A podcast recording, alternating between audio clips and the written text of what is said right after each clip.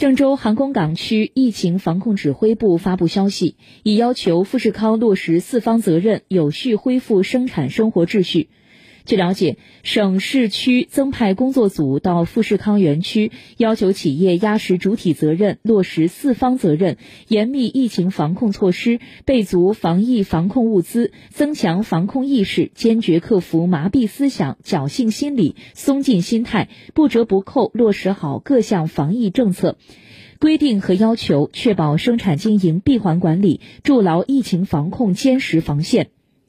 富士康相关负责人说。港空航空港区的二百六十九名工作人员和富士康两百零六名党员一起征求员工意见，疏导员工情绪，有序组织愿意返乡的员工回家，督促富士康园区改善员工生活工作条件，提高待遇，关爱员工。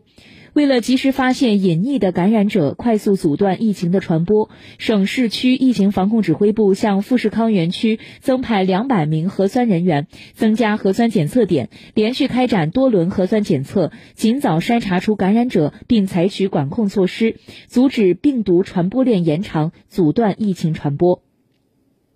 一旦发现感染者，立即按四早要求严格集中隔离和医学观察，对密切接触者实施隔离医学观察。同时，增加四百名消杀清运力量，按时按点对园区员工宿舍及公共环境进行科学精准有效消杀，加大环境卫生和清洁整治力度，从源头上阻断疫情传播链，为员工营造健康安全的工作生活环境。